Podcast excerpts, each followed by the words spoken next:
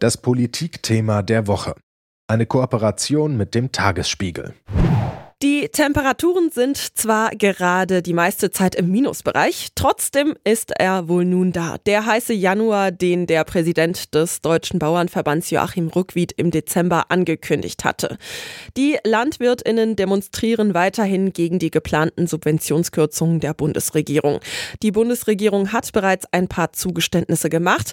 Warum weiterhin gestreikt wird und wie Rechtsextreme versuchen, die Proteste für sich zu nutzen, darüber spreche ich jetzt mit Stefan Kastorf dem Herausgeber des Tagesspiegels. Hallo Stefan. Guten Morgen nach Leipzig. Stefan, wir hatten ja im Dezember schon einmal über dieses Thema gesprochen, als die Kürzungen der Subventionen bekannt gemacht wurden und die Bäuerinnen und Bauern angefangen haben zu demonstrieren. Mittlerweile hat sich die Lage aber etwas verändert. Wie gesagt, die Regierung hat Zugeständnisse gemacht.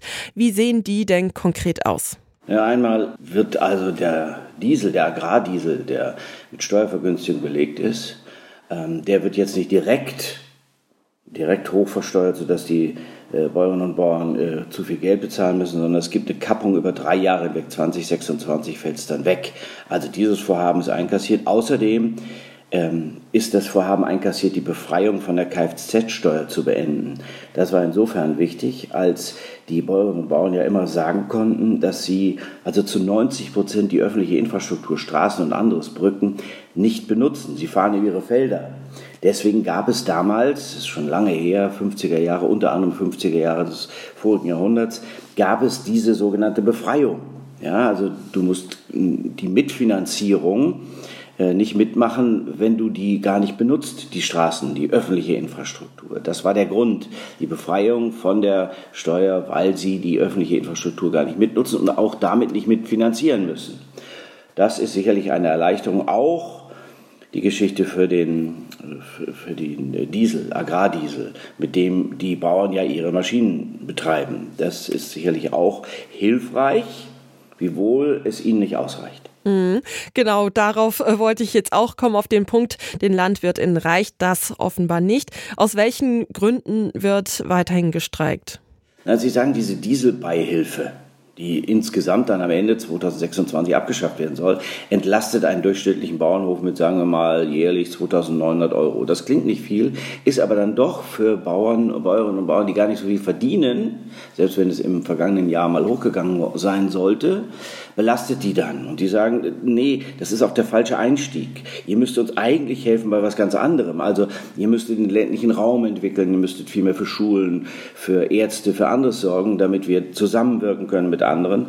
Und äh, das wäre das falsche Signal. Außerdem, wie gesagt, kostet es uns Geld. Also äh, sagen wir mal so, äh, die Beihilfen, die Bauernhöfe von der EU bekommen, und unter anderem von der EU, zuletzt ungefähr 48.000 Euro im Jahr, werden auf Dauer, so argumentieren die Bauern, aufgefressen. Und das hilft ihnen dann nicht. Diese 2.900 sind sowieso schon wenig.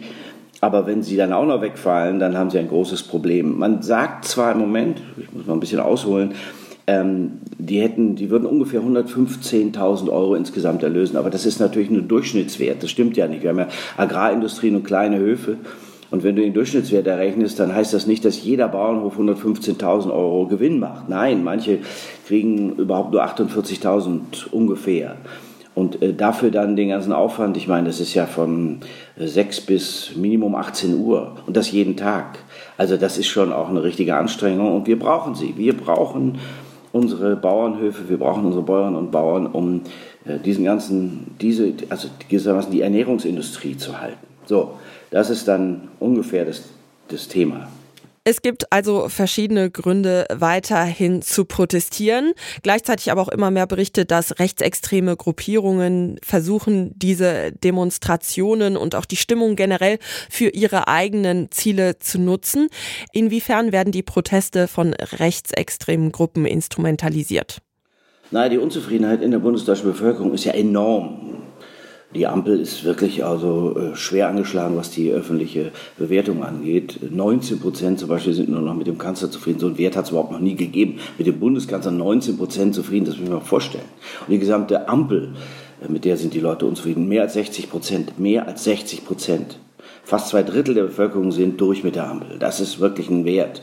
So, Und natürlich ist es so, dass sich Rechtsextreme, und davon gibt es ja ein paar, anzuhängen versuchen. Aber man muss mal mit den jungen Bäuerinnen und Bauern sprechen, die machen ja in ihren Blogs äh, ungeheuer viel Stimmung pro Demokratie. Die sagen, wir wollen uns abgrenzen, wir wollen mit denen nichts zu tun haben. Achtet darauf, dass ihr nicht in einen Topf geratet mit denen. Also es ist nicht so, als ob da jetzt die Rechtsextremen diese ganzen Proteste kapern würden. Nein, natürlich hängen die sich an und versuchen diese Stimmung auszunutzen, um noch mehr Stimmung gegen die Regierung zu machen, damit auch gegen demokratische Verhältnisse.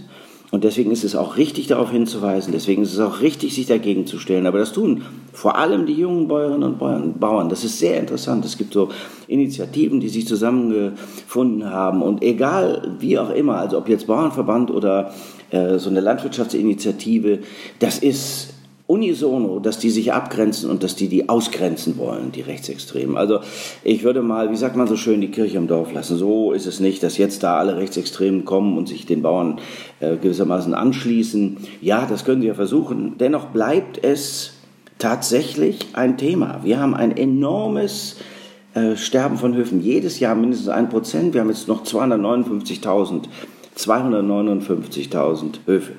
Aber man muss sich mal vorstellen, im Jahr 50, 1950 hat noch ein Viertel der deutschen Beschäftigten in der Landwirtschaft gearbeitet. Heute ist nur noch ein Prozent. Wir brauchen die aber. Wir brauchen sie in Land- und Forstwirtschaft und in, in bäuerlichen Betrieben. Äh, auch, auch die Bruttowertschöpfung, also die Wirtschaftsleistung ist gesunken von 11 auf 1 Prozent. Aber wir brauchen die gesamte Industrie. Und das ist tatsächlich ein richtiges Thema. Also Lebensmittelindustrie, Bäcker, Metzger, Einzelhändler, Restaurants. Für alle die sind die Bauern wichtig. Ja, also insofern, wenn man das alles zusammenzählt, ist das eine Branche. Ja, also mit, mit den Bauern zusammen. Das sind 4,6 Millionen Jobs. Jeder Zehnte in Deutschland hängt mit Essen zusammen. Und das ist ja das, was uns, uns unsere Bauern verschaffen. Ja, beim Blick auf die Protestform wird ja auch ab und zu der Vergleich zu den Klimaprotesten von der letzten Generation gezogen, die ja eben auch Straßenblockaden durchführen, in dem Fall aber eben unangekündigt. Die sind meist eher negativ aufgefasst worden. Was ist dein Eindruck, wie steht die Bevölkerung zu den Protesten der Landwirtinnen? Ich bin ganz überrascht und ich freue mich auch. Also wir haben nicht vergessen, dass Deutschland ja auch ein agrarischer Staat ist. Nein, die Menschen sind nicht glücklich darüber, das ist klar. Aber sie sind unglücklicher über die Lokführer als über die Bauern.